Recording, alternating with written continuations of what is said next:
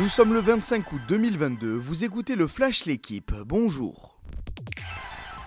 Victoire obligatoire pour Nice ce soir face au Maccabi Tel Aviv. Défait 1-0 à l'aller, les Aiglons reçoivent à 20h les Israéliens en barrage retour de Ligue Europa Conférence.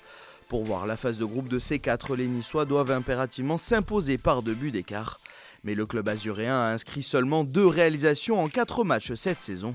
Une efficacité en berne que ne pourra pas résoudre Nicolas Pepe, prêté seulement hier par Arsenal jusqu'à la fin de la saison. Il aura fallu une mi-temps à l'équipe de France de basket pour se défaire de la République tchèque. Les Bleus se sont largement imposés hier 95 à 60 en match de qualification à la Coupe du Monde 2023. Lors des deux premiers cartons, les Français ont manqué d'agressivité et de rythme. Métamorphosés, les joueurs de Vincent Collet ont infligé aux Tchèques un 57 à 18 après la pause.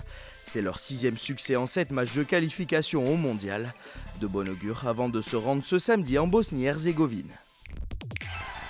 Le nouveau leader du Tour d'Espagne est français. Rudy Mollard a signé hier la quatrième place de la cinquième étape remportée par Marc Soler à Bilbao. Grâce aux bonifications, le puncher de la groupe AMA FDJ s'empare comme il y a 4 ans du maillot rouge.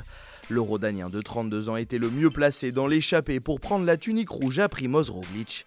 Au général, Mollard compte 2 secondes d'avance sur Fred White et plus de 4 minutes sur le Slovène. Il n'y aura pas de Grand Prix de Formule 1 en France en 2023. L'information a été confirmée par Stefano Domenicali, le patron de la Formule 1. L'Italien devance la FIA mais assure que des discussions restent en cours avec la fédération et le gouvernement français. D'autres circuits comme Spa et Monaco sont toujours en négociation. Le calendrier sera officialisé le 19 octobre prochain. Merci d'avoir suivi le Flash l'équipe. Bonne journée.